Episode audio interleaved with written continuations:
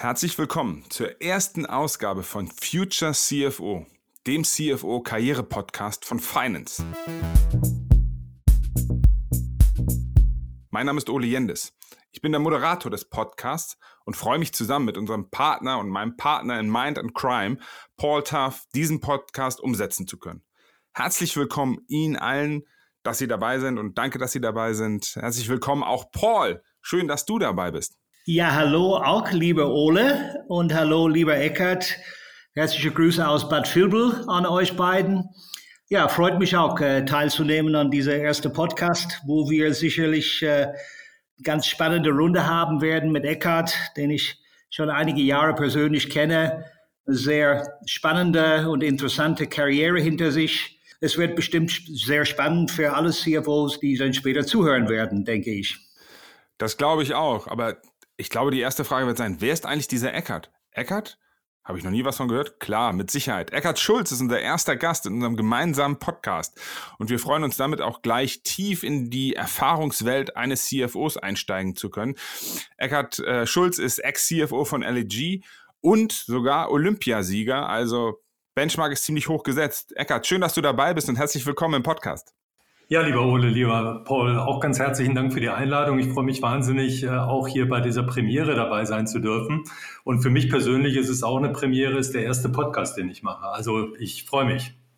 Super, die besten Voraussetzungen. Aber ganz kurz, bevor wir tief einsteigen, nochmal, Paul, kurzer Blick zurück. Warum machen wir das eigentlich? Was war eigentlich die Idee und was haben wir uns dabei eigentlich gedacht und eingebrüht? Auch die Idee ist einfach relativ einfach. Wie können wir durch die Erfahrungen von, von Eckhart, der sicherlich als sehr erfolgreiches CFO eingeordnet werden kann, anderen CFOs helfen, genauso erfolgreich zu sein? Äh, was waren die Herausforderungen für Eckhart?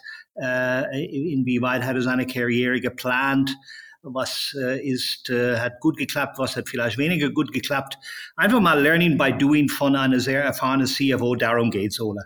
Super. Genau das und darum geht's. Von den Besten lernen, Einblicke in Karrieren zu gewinnen und vielleicht den ein oder anderen Tipp äh, und Trick mitzunehmen ähm, für das eigene Business, den eigenen Alltag und die eigene Herausforderung. Also schauen wir uns doch mal an, wer unser heutiger Gast ist. Herzlich willkommen, Eckhard Schulz ich habe mal recherchiert und äh, das Gute ist daran, dass wir beim äh, Finance Magazine einen ähm, CFO-Köpfe-Überblick ähm, haben und dort äh, gibt es eine Menge über Eckhard Schulz zu lesen aber natürlich auch die Karriere-Highlights äh, für Sie, damit Sie ein bisschen Gefühl haben, um was es heute geht und äh, was unser CFO in diesem Interview schon durchstanden hat. Äh, Eckhard Schulz hat im Rahmen der LEG ähm, eine Restrukturierung durchgeführt, sehr erfolgreich. Er hat unter Private Equity Eigentümerschaft aus einem wenig effizienten und ergebnisorientierten Unternehmen ein kapitalmarktfähiges Unternehmen mit entsprechenden gesellschaftsrechtlichen Strukturen, IT-System, Controlling, Accounting und Portfolio-Management aufgebaut. Gleich danach hat er die LAG an die Börse geführt. 2013 war es soweit und jede Menge M&A im Nachgang äh, betrieben und auch dort den Konzern, das Unternehmen erfolgreich aufgebaut und geführt ich glaube, eine Menge Stoff und Inhalte, über die man fachlich sprechen kann. Uns geht es aber im Podcast über den und im Schwerpunkt um den Menschen, um die Person Eckert Schulz. Was hat er als CFO gelernt? Paul, was denkst du, was wäre deine erste Frage eigentlich an Eckert? Also ich habe natürlich jede Menge Fragen, aber eine Frage muss ich loswerden, lieber Eckert. Ähm, die Goldmedaille in einer CFO-Karriere ist sicherlich eine erfolgreiche IPO hinzubekommen. Und das war sicherlich auch äh, nicht ohne Anstrengung. Aber 88 äh, war ja auch nicht ohne Anstrengung mit deinen sieben Kollegen. Was war dann, was war dann für dich äh, eigentlich, wo du zurückblickst, äh, am schönsten von, von diesen zwei Erfahrungen? Also ich glaube, ein Olympiasieg ähm, im Achter, das hat einen langen, langen Vorlauf. Das hat eine zehnjährige Geschichte und äh, man arbeitet zehn Jahre auf einen Punkt hin. Ähm, man ist sehr fokussiert auf das Ziel und wenn dann natürlich der Traum in Erfüllung geht, dann kann man das eigentlich gar nicht beschreiben. Und ich habe mal ähm, den IPO so als meinen zweiten Olympiasieg äh, beschrieben. Äh, es war ähnlich. Es war auch ein, ein, relativ langer Anlauf über einige Jahre der Restrukturierung und dann auch der Herstellung der Kapitalmarktfähigkeiten des IPO-Prozesses. Es war sehr vergleichbar auch ein Ziel mit einem äh, hochmotivierten Team und das erreicht man dann äh, auch äh, bei vielen Unwägbarkeiten. Also beide Ereignisse sind eigentlich relativ äh, vergleichbar und ich kann gar nicht sagen, äh, welches jetzt schöner war. Also der IPO äh, war sicherlich ein, ein Highlight, äh, auch genauso wie der Olympiasieg. Ich würde das jetzt gar nicht gewichten, zwei unterschiedliche Aspekte, aber von den Strukturen her doch durchaus vergleichbar. Wenn ich den Vergleich nochmal aufnehmen darf, IPO, welche Arbeit musst du im Vorfeld tun? Welche hast du getan und was war das für dich an Anspannung, Kraft? Ähm, wenn du das ein bisschen vergleichst und nochmal ein bisschen in den, ähm, so ein bisschen einordnest, was braucht man im Vorfeld von so einem IPO? Worauf muss man sich einstellen? Was passiert da mit einem selbst äh, und für einen selbst als CFO? Ja, ich muss sagen, äh, ich bin vielleicht auch ein bisschen ungewöhnlicher äh, Lebenslauf auch für diesen IPO gewesen, weil äh, die LEG ja 2008 als landeseigenes Unternehmen damals unter der Rüttgers-Regierung an ein Konsortium von Goldman Sachs und Perry Capital verkauft worden ist. Und Goldman war mit 90 Prozent da der führende Partner. Und normalerweise ist es ja so, dass ein Private Equity House keine First-Timer nimmt. Also die suchen Leute, die eigentlich so ein IPO schon erfolgreich gemanagt haben. Äh, und immerhin hatte die LEG ja ein Market Cap von ungefähr 2,3 Milliarden damals. Äh, da will man das als PE-Haus natürlich auch in guten Händen wissen. Bei mir war es eigentlich unterschiedlich. Ich kam äh, von der Schörkober Unternehmensgruppe. Das ist ein urbayerisches, familiengeführtes Unternehmen. Also eigentlich hätte ich mich da gar nicht so äh, für diese Aufgabe qualifiziert. Aber ähm, ich habe mich dafür interessiert und habe den Schritt auch gemacht, ohne ehrlicherweise damals 2008, kurz nach Lehman, äh, als die Bewerbungsgespräche äh, waren, zu überreißen, was da alles auf mich zukommt. Also die Restrukturierungsphase, das war schon eine gewaltige Herausforderung. Ähm, wenn man einfach mal sich anschaut, Ole, du hast es erwähnt, ein landeseigenes Unternehmen. Es war wenig effizienzorientiert, das ist äh, euphemistisch und überschrieben. Es war ein Unternehmen, was im Prinzip kein einheitlich geführtes Unternehmen war, sondern es war eigentlich ein Konglomerat von acht unterschiedlichen Unternehmen, die acht Geschäftsführungen hatten, die hatten acht IT-Systeme, eine automatisierte äh, Finanzierung und da ging es wirklich darum, da eine ganz harte Restrukturierung zu machen, weil diese Gesellschaft ja auch nicht freiwillig verkauft worden ist vom Land, sondern es war ein Restrukturierungsfall, äh, der letztlich von der Substanz lebte. Und 2008 ähm, war das natürlich auch ein hochpolitisches Thema. Und um diesen Verkauf äh, politisch gängig zu machen, wurde eine zehn Jahre laufende äh, so Sozialcharta äh, vereinbart, wo im Prinzip die gesamten Strukturen der Gesellschaft für zehn Jahre eingefroren worden sind. Also sehr ähm, starke Tarifstrukturen, es wurden betriebsbedingte Kündigungen ausgeschlossen, äh, es gab sehr umfassende Mitbestimmungsstrukturen auch vor dem Hintergrund äh, der Landeseigentümerschaft. Also das heißt, die Restrukturierung, die wir durchgeführt haben, die mussten wir mit diesen Eckpfeilern äh, der Sozialkarte durchführen und das war schon eine echte Challenge. Da war auch viel Kommunikation und Überzeugungsarbeit notwendig, da alle Beteiligten äh, mitzunehmen. Also das war schon ein Prozess, der auch so dreieinhalb Jahre gedauert hat und der im Prinzip die ganze Klaviatur äh, ähm, äh, erfordert hat, also von äh, neuen Rechnungslegungssystemen, IFRS-Accounting, SAP-Einführung, Refinanzierung von zwei Milliarden Euro und so weiter und so fort. Ähm, also das war schon äh, ein strammer äh, Marsch, wenn man sagt, man hat im Grunde so dreieinhalb, vier Jahre bis zu dem geplanten IPO vor sich. Aber die Zeit, die ist wirklich wie im Flug dann auch vergangen. Eckhard, Stichwort First-Timer habe ich auch jeden Tag mit zu tun, äh, was meine PE-Kunden angeht. Können wir einen First-Timer nehmen, ja oder nein? Wenn du jetzt ein PE-Investor wärst, äh, wie würdest du deine Einstellung äh, beschreiben bezüglich First-Timer, ja oder nein? Worauf kommt es an? Worauf kam es bei dir an? Du warst ja ein First-Timer, hast ja gesagt, und hast es verdammt erfolgreich hinbekommen.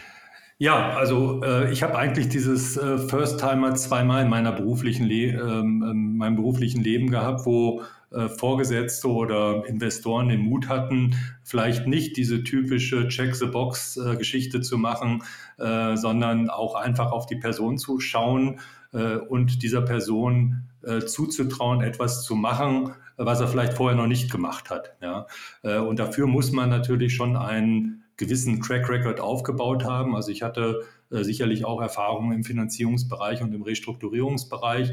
Aber ich glaube, äh, worauf die Leute auch geschaut haben, äh, sowohl in der Situation jetzt mit Goldman äh, als auch in einer anderen beruflichen Situation, äh, war sicherlich auch, äh, wie, wie, wie tickt der ja? Ist der ein Teamplayer?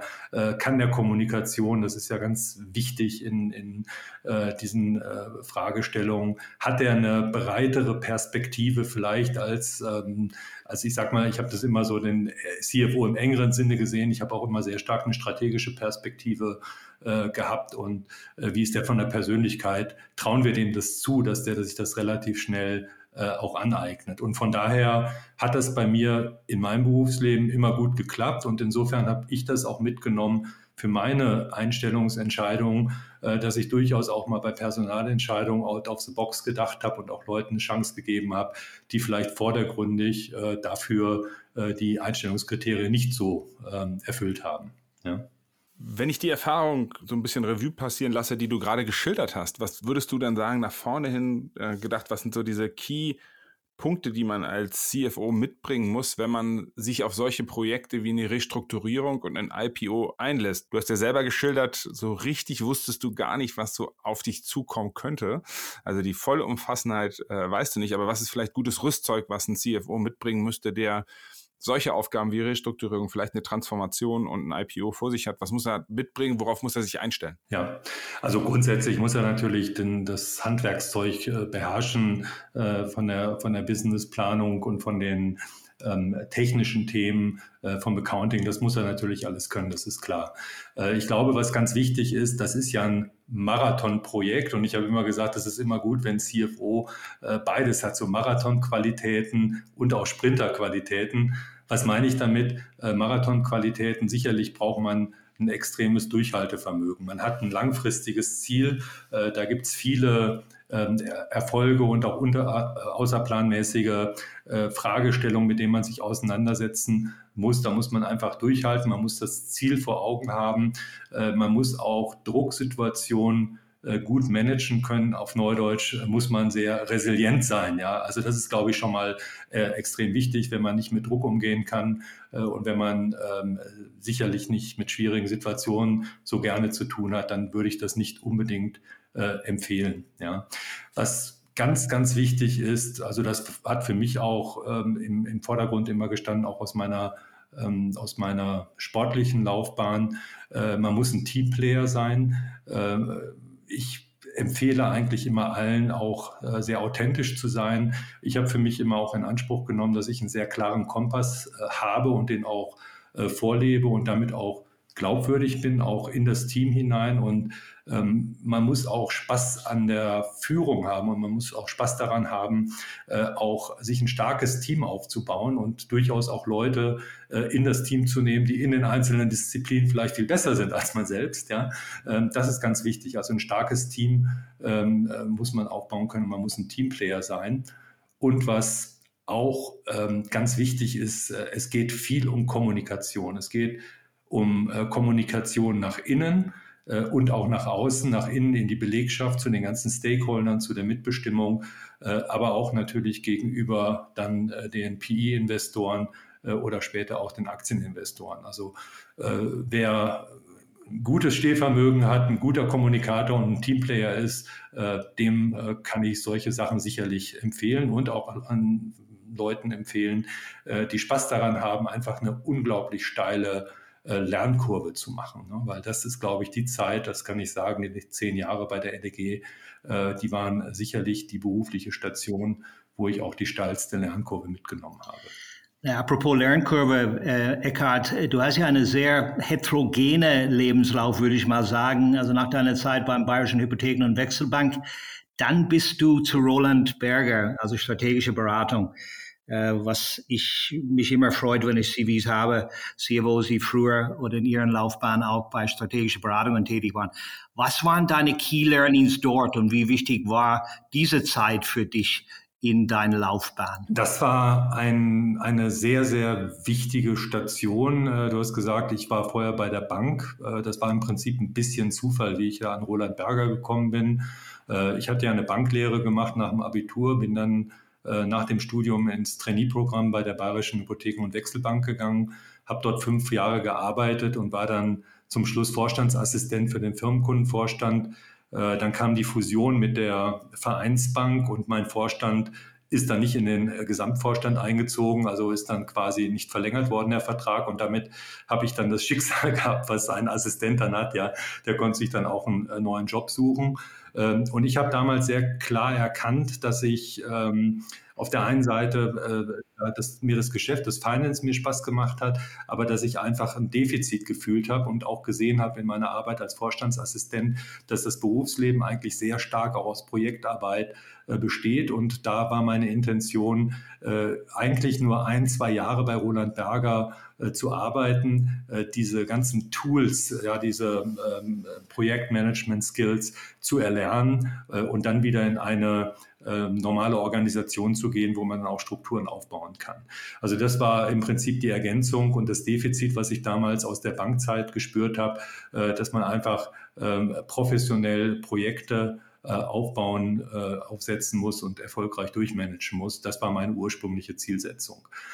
Ähm, persönlich habe ich bei Roland Berger unglaublich viel gelernt. Also ich war immer in meinem Leben eigentlich so, dass das alles super lief und ich habe das mit dem Sport gemacht und das äh, Studium und so weiter. Das lief alles so mehr oder weniger äh, ganz gut äh, nebenher, sage ich mal. Äh, bin dann in die Bank gekommen und war dann gleich in diesem berühmten Goldfischteich. Das waren also diese Top Ten der, äh, des Jahrgangs, die da besonders gefördert wurden mit, mit äh, Vorstandsattention. und ich war eigentlich immer so ein bisschen erfolgsverwöhnt. Ja, und dann kam ich zu Roland Berger und habe mir gedacht, oh wei, oh wei, hier sind ja wirklich alle gut. Ja, und plötzlich war ich nicht mehr gefühlt, als ich dahin kam, da in den oberen 10 Prozent oder im oberen Drittel, sondern ich musste mich von ganz unten im Prinzip wieder beweisen und mich da auch hochkämpfen. Und das ist, glaube ich, auch eine ganz wichtige ähm, Erfahrung, die man äh, machen muss, wo ich auch ähm, Kollegen, großartigen Kollegen, da unglaublich dankbar bin, äh, wo ich auch ein, zwei Mal wirklich Situationen hatten, hatte, als ich äh, auch verantwortlich war für größere Projekte, wo ich gesagt habe, Mensch, das Ding fährt gegen die Wand, äh, wo man dann auch sagt, okay, da musst du einfach links und rechts die Hilfe suchen.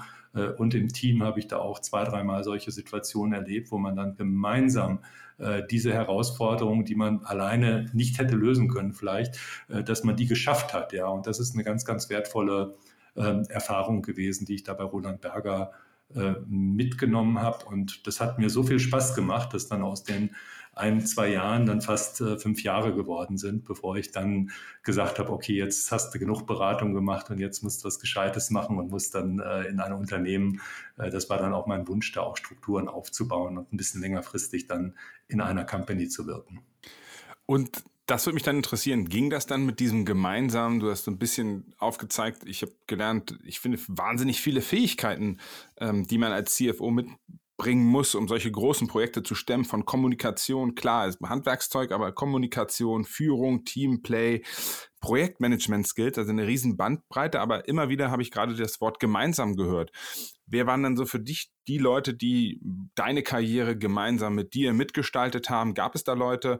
Musste man die finden? Wie geht man da vor? Schafft man das ganz alleine, indem man sich hart äh, das erarbeitet oder braucht man auch Förderer, Partner in Crime, Leute, die einem helfen? Ja, ich habe äh, eigentlich nie so einen, so einen Mentor gehabt, der äh, da auf mich aufgepasst hat und mich da gefördert hat. Ich habe das schon relativ, ähm, es ist relativ stark auch immer alleine gesteuert und auch das selbst in die Hand genommen.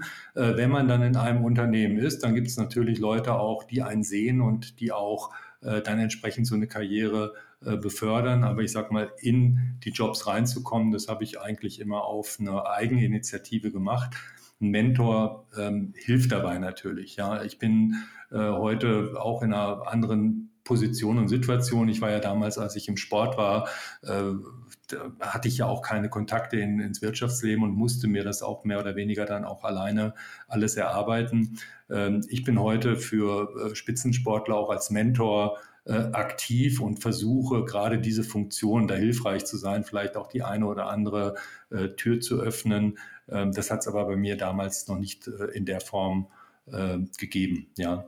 Und ansonsten glaube ich, wenn man dann einmal in einem Unternehmen drin ist, äh, dann und, und, und man wirkt da ganz gut, dann hat man auch relativ schnell ähm, auch Menschen, äh, die das dann hoffentlich auch erkennen äh, und die das dann auch fördern. Und das ist eigentlich auch immer mein äh, Anspruch als Chef, als Vorgesetzter gewesen, wenn ich junge, motivierte Leute habe, äh, dass ich gesagt habe, okay, die haben auch wirklich einen Anspruch darauf, dass man sieht, wenn die sich vielleicht schneller bewegen als andere, die auch gut sind, dass man die dann auch besonders äh, entsprechend äh, fördert und mitnimmt. Ja. Eckhard, ein Zitat von dir in deinem Interview mit äh, Sabine Reichenberger, unserer Kollegin von Finance Magazin. Äh, ganz ehrlich, über Platz zwei hätte ich mich nicht richtig freuen können. ähm, finde, finde ich äh, sehr spannend und äh, für mich die Frage, das habe ich bis jetzt äh, von dir so entnommen, dass du deine Karriere im, Finance bis zum CFO wirklich geplant hast, dass du nicht den Zufall überlassen hast. Das war von Anfang an dein Ziel. war, war es tatsächlich so? Nein, eigentlich, eigentlich nicht. Also ähm, ich glaube auch, Natürlich muss man seine Karriere planen. Und was du mich gerade gefragt hast, Paul, dieser Wechsel von der Bank äh, zu Roland Berger, das war natürlich schon strategische Überlegung, wie kann ich mich weiterentwickeln, welche Skills muss ich haben. Aber ich glaube, äh, das Leben ist natürlich äh, immer äh, vielfältig und äh, auch nicht immer vorhersehbar. Ja? Also ich will mal eine Geschichte erzählen, wie bin ich überhaupt in diese Schiene äh, gekommen, als ich äh, bei Roland Berger war. Äh, da habe ich nach vier, fünf Jahren dann auch gesagt, okay, jetzt steige ich aus. Die Alternative wäre gewesen, Partner bei Berger zu werden und dann so einen Long-Life-Consulting-Lebensstil zu haben. Das wollte ich damals nicht. Also habe ich mich gefragt, was kannst du denn jetzt machen als äh, Berater? Also ich habe versucht, mich strategisch da weiterzuentwickeln äh, und ich wollte damals auch gerne in München einen Job haben und äh, das bei einem renommierten, guten Unternehmen. Deswegen habe ich mich unter anderem auch bei der Schörkober Unternehmensgruppe beworben, aber bei der ähm, Holding als, ähm, als jemand, der im Bereich Unternehmensentwicklung, Unternehmensstrategie, also in der Holding-Funktion unterstützen kann. Ähm, und ich bin dann ganz durch Zufall an meine damalige Stelle gekommen äh, im Immobilienbereich, weil einfach bei der Holding kein Bedarf war und die haben einfach schlicht und ergreifend meine Bewerbung weitergeleitet an ein Konzernunternehmen, an die Bayerische Immobilien, äh, der, wo damals der Immobilienbestand äh, der Schörkober Unternehmensgruppe gebündelt war. Und dort war ähm, die Position des Leiter Controlling zu besetzen mit einem Real Estate-Hintergrund. Und das war eigentlich das, was ich überhaupt nicht auf dem Schirm hatte, was ich auch überhaupt nicht geplant hatte. Ja, äh, und ich habe dann auch gesagt, okay, ich kann das ja mal machen mit dem dort damaligen äh, Finanzvorstand, ich kann ja mal mit dem sprechen. Äh, und wir haben dann gesehen, okay, ich bin Finance Guy, ich bin kein Controlling Guy, ich habe auch keine ausgeprägte beziehungsweise gar keine Berufserfahrung im Real Estate-Bereich, also kam ich für mich auch objektiv gar nicht dafür in Frage. Ja. Ähm, aber die Chemie hat einfach gestimmt mit dem Finanzvorstand und der Finanzvorstand damals, der hat auch jemanden gesucht, der hat nicht den typischen Leiter Controlling gesucht, sondern der hat jemanden gesucht, der auch ein bisschen breiter aufgestellt war äh, und äh, der hat gesagt, Herr Jules, nach drei Stunden haben wir gesprochen, ähm, ich habe jetzt verstanden, ich suche einen Controller mit Real Estate Background und Sie haben weder das eine noch das andere und ich wollte aufstehen und mich verabschieden und mich für das nette Gespräch bedanken und dann sagt der Typ mir, ja, äh, Sie sind angestellt. Ja. Und dann habe ich gesagt, das glaube ich jetzt nicht. Wie kommen Sie denn da? Und ich sagte, Sie haben mich überzeugt. Äh, und das mit der Immobiliengeschichte, äh, das packen Sie sich drauf. Sie müssen mir versprechen, dann an der EBS so ein Real Estate, Immobilienökonomie-Studium zu machen. Das machen Sie ein Jahr, das ziehen Sie parallel durch. Dann haben Sie das Branchen-Know-how. Ähm, und das ist die Frage, Paul, ist das jetzt geplant gewesen? Nein. Und äh, aber es hat sich natürlich aus dieser Controlling-Position innerhalb von zwei Jahren war ich Mitglied der Geschäftsleitung und dann bin ich Geschäftsführer geworden des Ladens. Äh, das sind manchmal so Zufälle. Ja, äh, vielleicht noch ein anderer Zufall. Ähm, das, das, äh, das ist auch wichtig, dass man, glaube ich, flexibel ist. Ja, ähm, ich sage mal, es gibt im Leben äh, unterschiedliche Menschen und ich glaube nicht, man kann sein Leben und seine Karriere von A bis Z planen. Aber man kann sich vorbereiten und man kann äh, so vorbereitet sein, dass man Chancen flexibel nutzt, wenn sie dann da sind. Und da muss man diese Chancen auch erkennen. Das ist der erste Punkt. Man muss sie erkennen. Und wenn man sie erkannt hat, muss man sie auch beherzt ergreifen.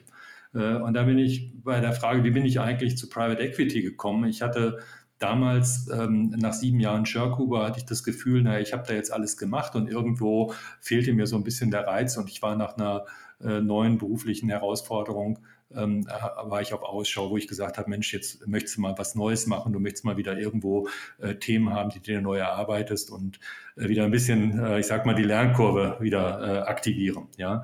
Ähm, und da hatte ich eine, äh, eine, im Prinzip eine vergleichbare Position, das war ein Finanzvorstand beim Immobilienunternehmen, auch in München. Und parallel hatte ich das Angebot von, von, von Goldman Sachs, von Private Equity. Und mein damaliger Headhunter, der mir diese Position da in, in München angeboten hatte, der hat gesagt, Herr Schulz, ich gebe Ihnen einen Rat, machen Sie es nicht. Ja.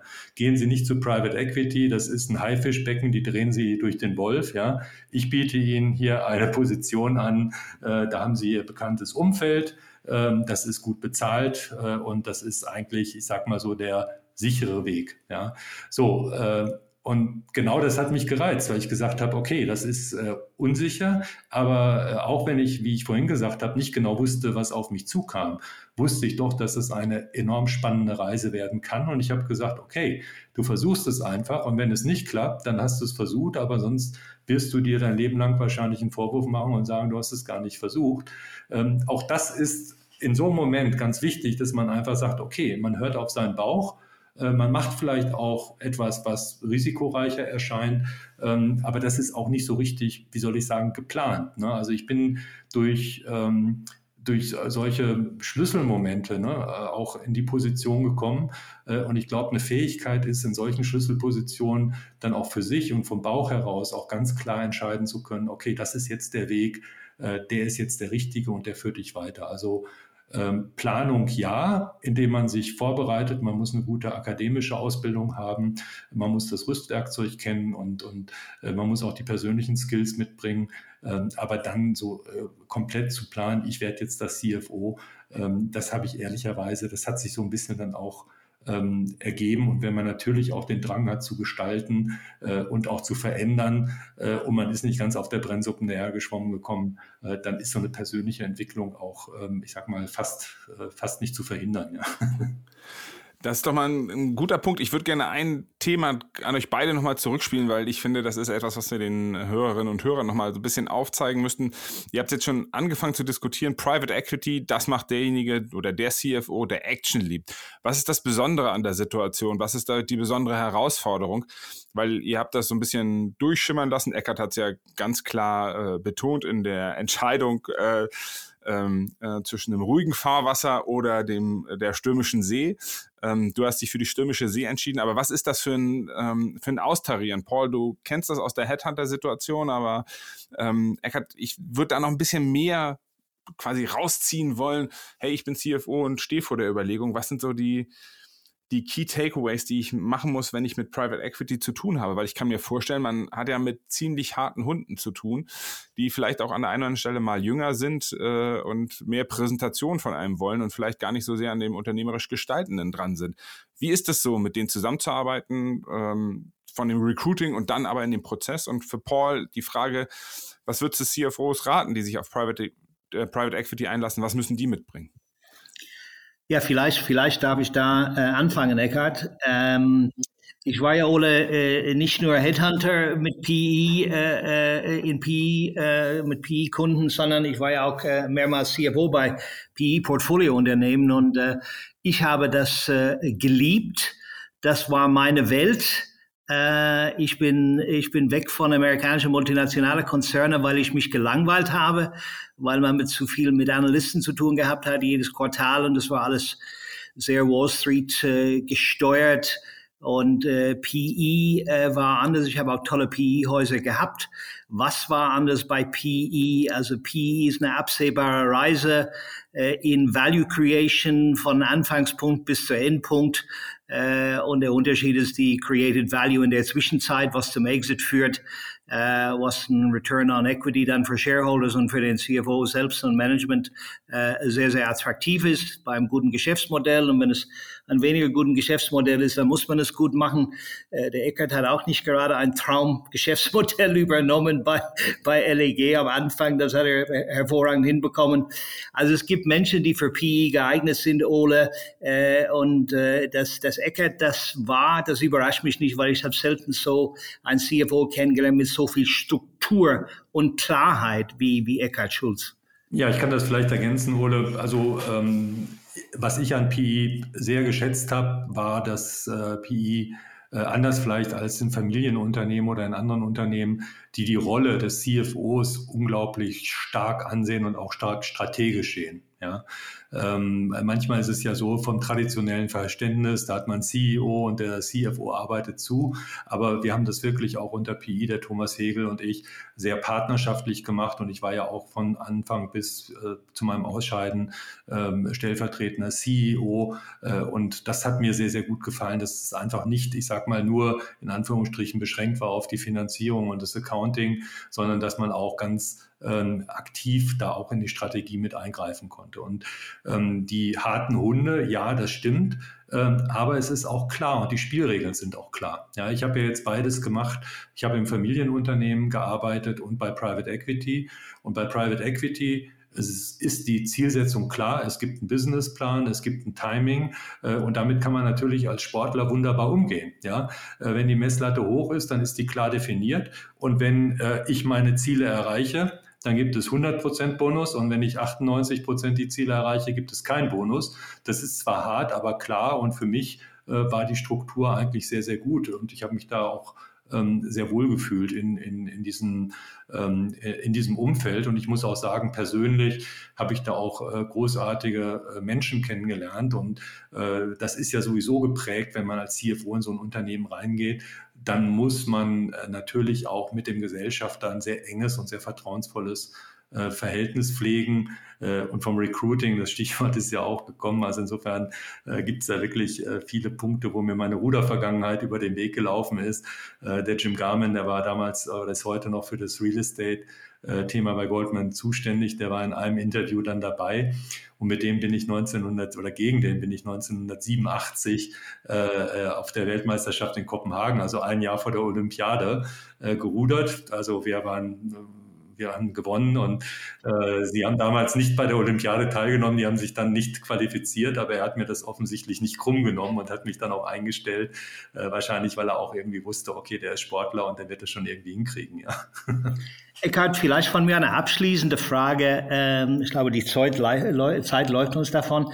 Ähm, würdest du im Nachhinein in deiner Karriere irgendetwas anders machen? Du hast ja nach deiner erfolgreichen äh, äh LEG-Zeit dann einen, einen kurzen äh, ähm, Ausflug gehabt ähm, und äh, das ist dann äh, nicht so geworden, wie du dir das vorgestellt hast.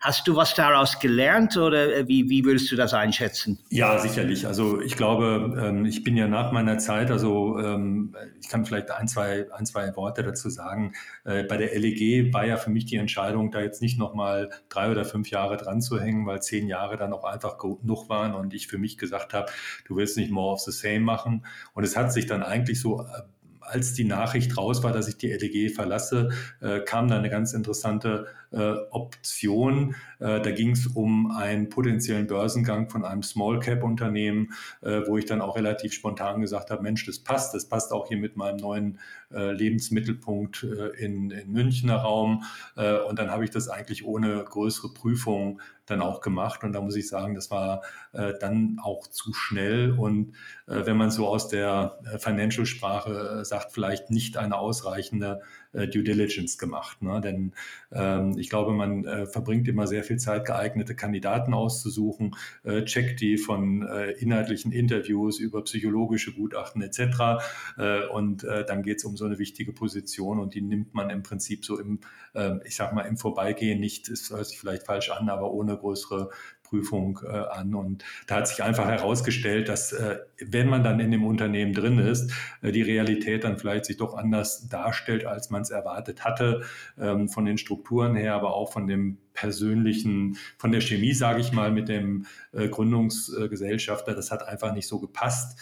Ähm, und insofern habe ich dann auch für mich die Konsequenz gezogen und habe gesagt, ich bin jetzt in der Lebensphase, äh, da muss das einfach richtig passen. Es muss mir auch Spaß machen, die Chemie muss passen. Und wenn es nicht so ist, äh, da muss man eben auch einen schnellen ähm, Exit dann äh, suchen. Also sicherlich als Empfehlung, wenn man nach so einer langen Zeit was anderes sucht. Also erstmal sich wirklich Zeit lassen, auch mal durchatmen äh, und dann, wie man das eigentlich immer macht, auch eine ordentliche Due Diligence äh, machen. Also das ist sicherlich eine Empfehlung, die ich mitgeben kann.